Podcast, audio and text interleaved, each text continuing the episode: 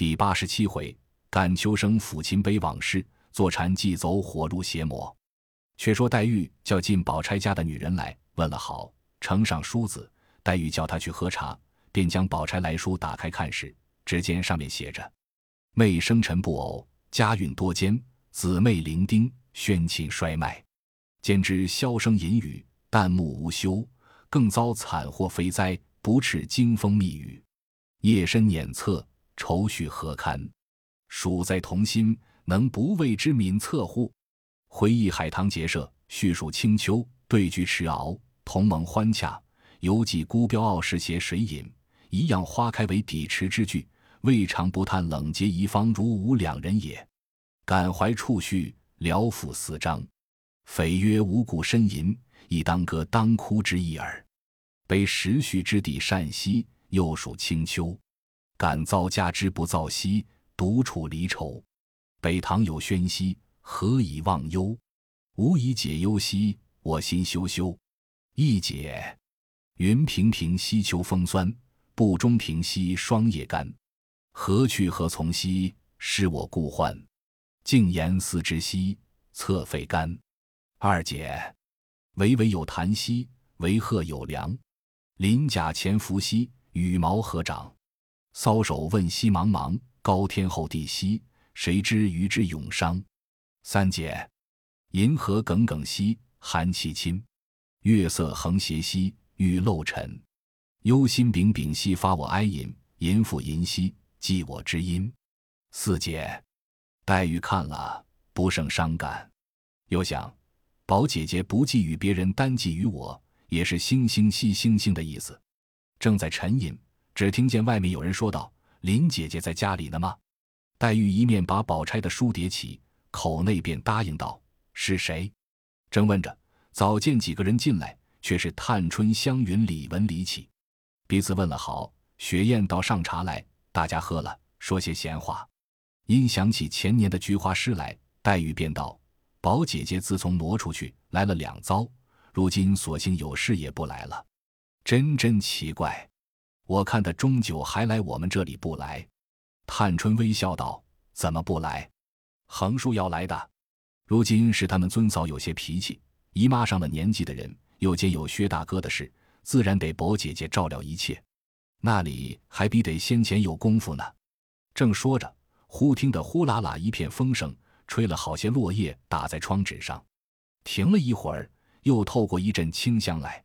众人闻着都说道：“这是何处来的香风？这像什么香？”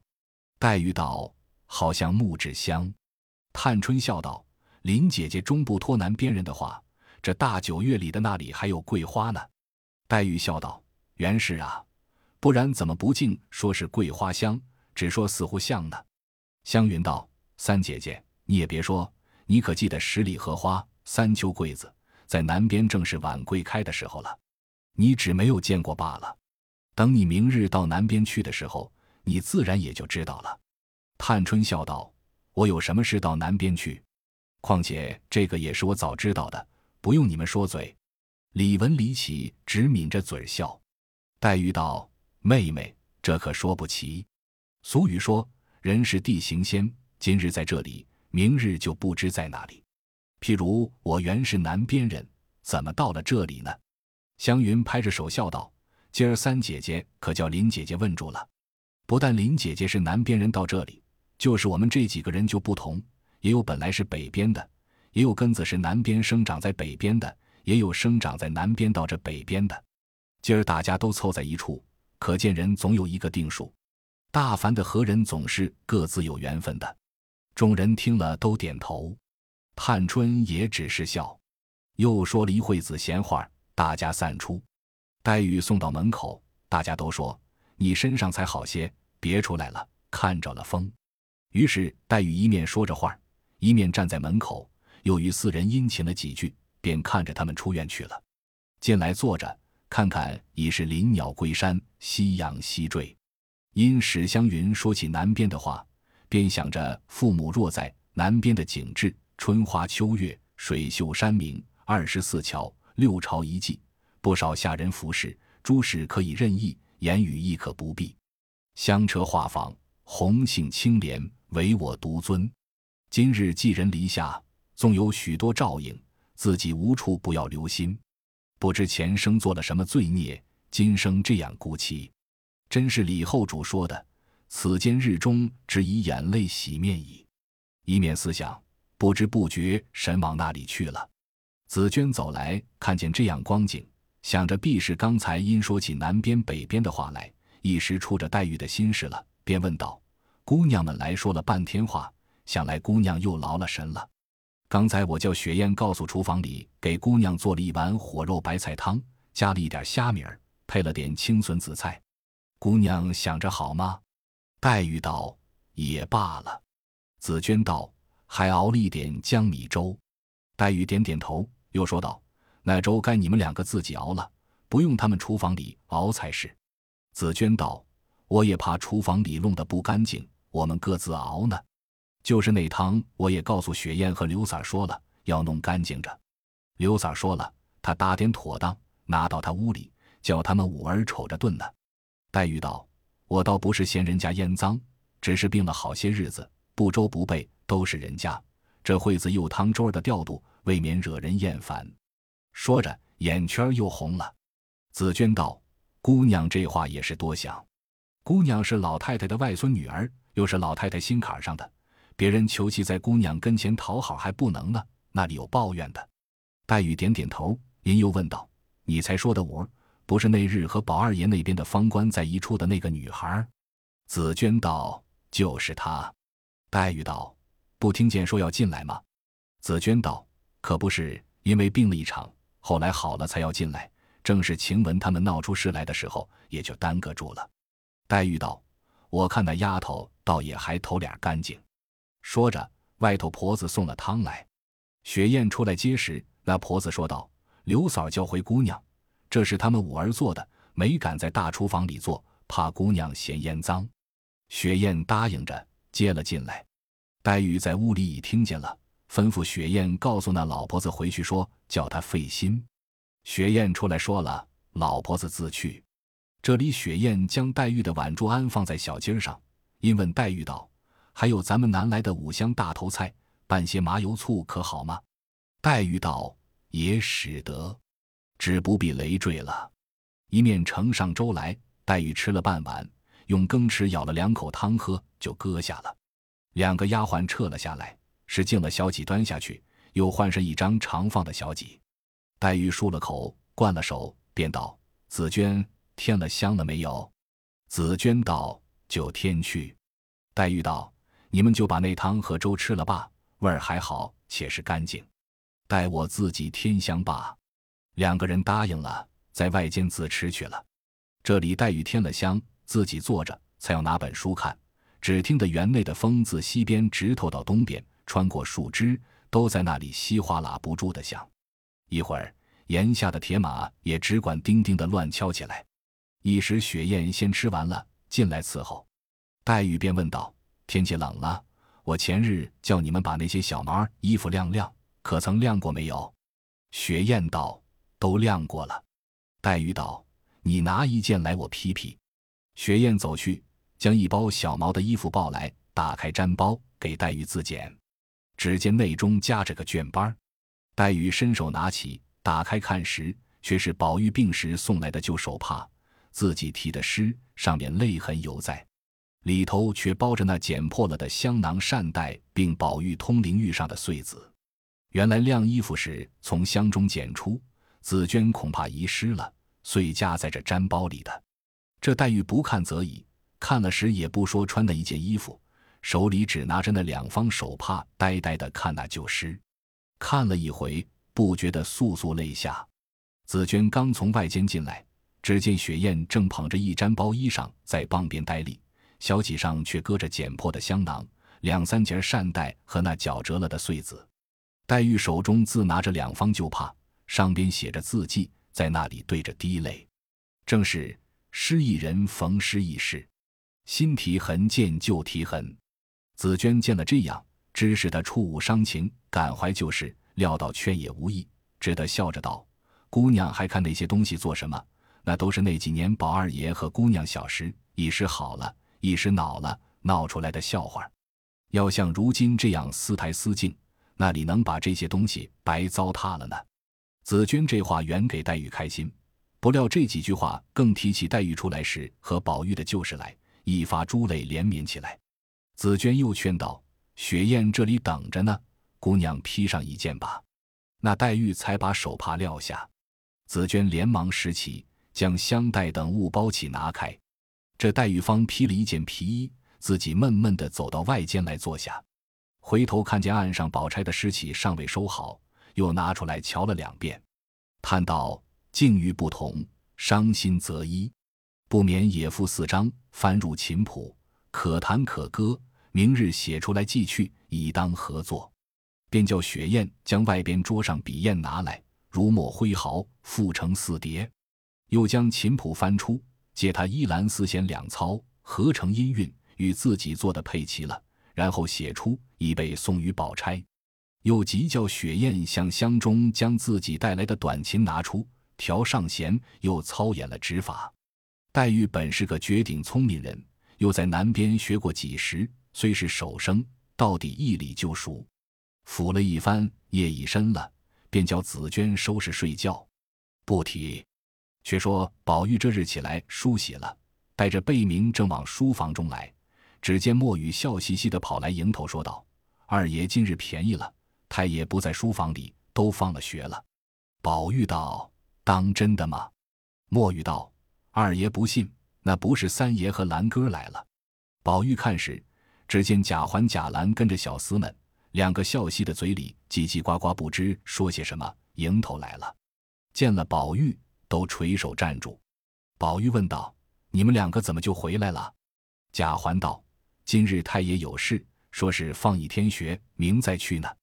宝玉听了，方回身到贾母、贾政处去禀明了，然后回到怡红院中。袭人问道：“怎么又回来了？”宝玉告诉了他，只坐了一坐，便往外走。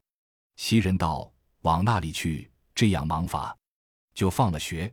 依我说，也该养养神了。”宝玉站住脚，低了头说道：“你的话也是。”但是好容易放一天学，还不散散去，你也该可怜我仙儿了。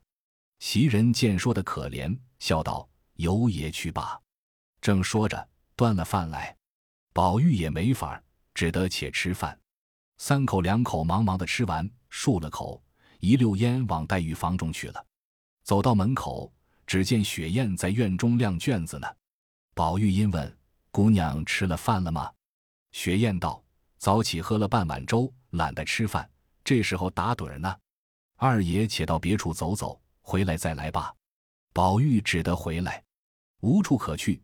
忽然想起惜春有好几天没见，便信步走到了风轩来。刚到窗下，只见静悄悄，亦无人声。宝玉打量他也睡午觉，不便进去。才要走时，只听屋里微微一响，不知何声。宝玉站住再听。半日又拍的一响，宝玉还未听出，只见一个人道：“你在这里下了一个子儿，那里你不应吗？”宝玉方知是下大棋，但只急切听不出这个人的语音是谁。底下方听见惜春道：“怕什么？你这么一吃我，我这么一应，你又这么吃，我又这么应，还缓着一阵呢，终究连得上。”那一个又道：“我要这么一吃呢。”惜春道。呵啊，还有一招反扑在里头呢，我倒没防备。宝玉听了听，那一个声音很熟，却不是他们姊妹。料着惜春屋里也没外人，轻轻的先连进去，看时不是别人，却是那龙翠庵的见外人妙玉。这宝玉见是妙玉，不敢惊动。妙玉和惜春正在凝思之际，也没理会。宝玉却站在傍边看他两个的手段。只见妙玉低着头问惜春道：“你这个犄角不要了吗？”惜春道：“怎么不要？你那里头都死子儿，我怕什么？”妙玉道：“且别说满话，试试看。”惜春道：“我便打了起来，看你怎么样。”妙玉却微微笑着，把边上子一接，却搭转一吃，把惜春的一个角都打起来了，笑着说道：“这叫做倒脱靴式。”惜春尚未答言。宝玉再棒情不自禁，哈哈一笑，把两个人都吓了一大跳。惜春道：“你这是怎么说？进来也不言语，这么使促吓吓人。你多早晚进来的？”宝玉道：“我头里就进来了，看着你们两个争这个犄角。”说着，一面与妙玉施礼，一面又笑问道：“妙公轻易不出禅关，今日何缘下凡一走？”妙玉听了，忽然把脸一红，也不答言，低了头自看那棋。宝玉自觉造次，连忙陪笑道：“倒是出家人比不得我们在家的俗人，头一件心是静的，静则灵，灵则慧。”宝玉尚未说完，只见妙玉微微的把眼一抬，看了宝玉一眼，复又低下头去，那脸上的颜色渐渐的红晕起来。宝玉见他不理，只得讪讪的傍边坐了。惜春还要下子，妙玉半日说道：“再下罢。”便起身理理衣裳，重新坐下，痴痴的问着宝玉道：“你从何处来？”宝玉巴不得问这一声，好解释前头的话，忽又想到或是妙玉的讥讽，转红了脸，答应不出来。妙玉微微一笑，自和惜春说话。惜春也笑道：“二哥哥，这什么难答的？你没得听见人家常说的‘从来处来’吗？”这也值得把脸红了，见了生人的似的。妙玉听了这话，想起自家心上一动，脸上一热，必然也是红的，倒觉不好意思起来，因站起来说道：“我来的久了，要回庵里去了。”惜春知妙玉为人，也不深留，送出门口。妙玉笑道：“久已不来，这里弯弯曲曲的，回去的路头都要迷住了。”宝玉道：“这倒要我来指引指引，何如？”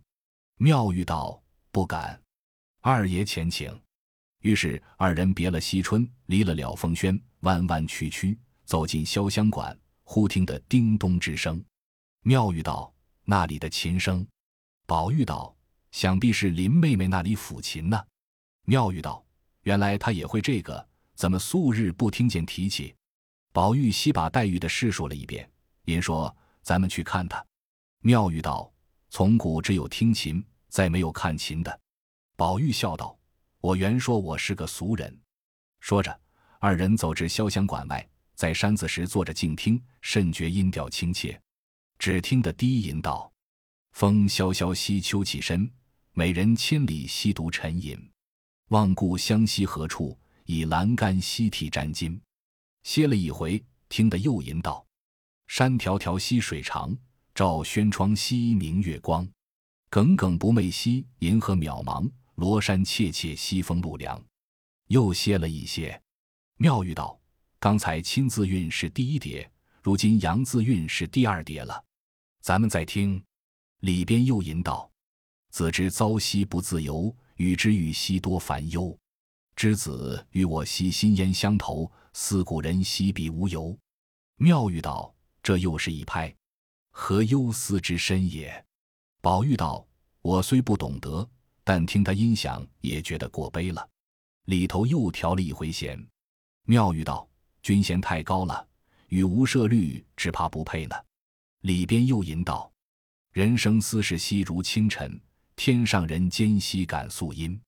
感素音兮不可辍，素心如何天上月？”妙玉听了，哑然失色道：“如何呼作变指之声？”音韵可列金石矣，只是太过。宝玉道：“太过便怎么？”妙玉道：“恐不能持久。”正议论时，听得军弦砰的一声断了。妙玉站起来，连忙就走。宝玉道：“怎么样？”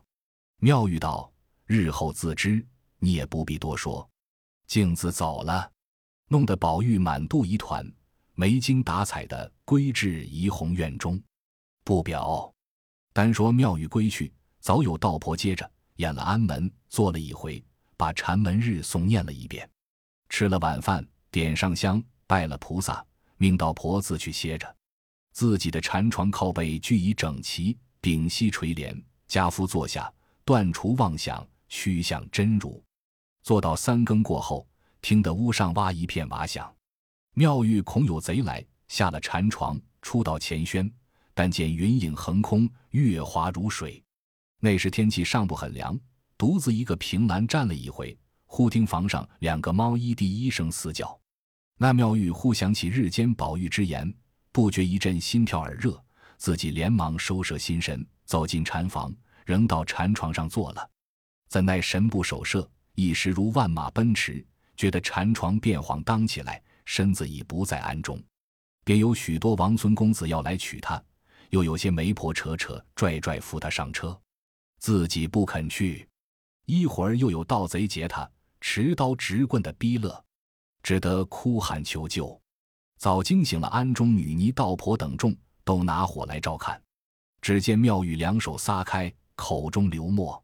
急叫醒时，只见眼睛直竖，两拳鲜红，骂道：“我是有菩萨保佑，你们这些强徒敢要怎么样？”众人都吓得没了主意，都说道：“我们在这里呢，快醒转来吧。”妙玉道。我要回家去，你们有什么好人送我回去吧。道婆道：“这里就是你住的房子。”说着，又叫别的女尼忙向观音前祷告，求了签。翻开签书看时，是触犯了西南角上的阴人。就有一个说：“是了，大观园中西南角上本来没有人住，阴气是有的。一面弄汤弄水的在那里忙乱。那女尼原是自南边带来的。”服侍妙玉，自然比别人尽心。围着妙玉坐在禅床上，妙玉回头道：“你是谁？”女尼道：“是我。”妙玉仔细瞧了一瞧，道：“原来是你。”便抱住那女尼，呜呜咽咽的哭起来，说道：“你是我的妈呀！你不救我，我不得活了。”那女尼一面唤醒他，一面给他揉着。道婆倒上茶来喝了，直到天明才睡了。女尼便打发人去请大夫来看脉，也有说是思虑伤脾的，也有说是热入血湿的，也有说是邪祟触犯的，也有说是内外感冒的，终无定论。后请的一个大夫来看了，问曾打坐过没有？道婆说道：“向来打坐的。”大夫道：“这病可是昨夜忽然来的吗？”道婆道：“是。”大夫道：“这是走魔入火的缘故。”众人问有碍没有？大夫道：“幸亏打坐不久，魔还入得浅，可以有救。写了降服心火的药，吃了一剂，稍稍平复些。外面那些油头浪子听见了，便造作许多谣言，说这样年纪哪里忍得住？况且又是很风流的人品，很乖觉的性灵，以后不知飞在谁手里，便宜谁去呢？”过了几日，妙玉病虽略好，神思未复，终有些恍惚。一日。惜春正坐着，彩萍忽然进来回道：“姑娘知道妙玉师傅的事吗？”惜春道：“他有什么事？”彩萍道：“我昨日听见邢姑娘和大奶奶那里说呢。她自从那日和姑娘下棋回去，夜间忽然中了邪，嘴里乱嚷，说强盗来抢她来了，到如今还没好。姑娘，你说这不是奇事吗？”惜春听了，默然无语，因想。妙玉虽然洁净，毕竟尘缘未断。可惜我生在这种人家，不便出家。我若出了家时，那有邪魔缠绕，一念不生，万缘俱寂。想到这里，莫与神会，若有所得，便口占一偈云：“大造本无方，云何时应主？既从空中来，应向空中去。”战毕，即命丫头焚香，自己静坐了一回，又翻开那棋谱来。把孔融、王基辛等所著看了几篇，内中河野包谢氏、黄英博图氏都不出奇。三十六局杀角氏一时也难会难记。独看到八龙走马，觉得甚有意思。正在那里坐想，只听见外面一个人走进院来，连叫彩萍。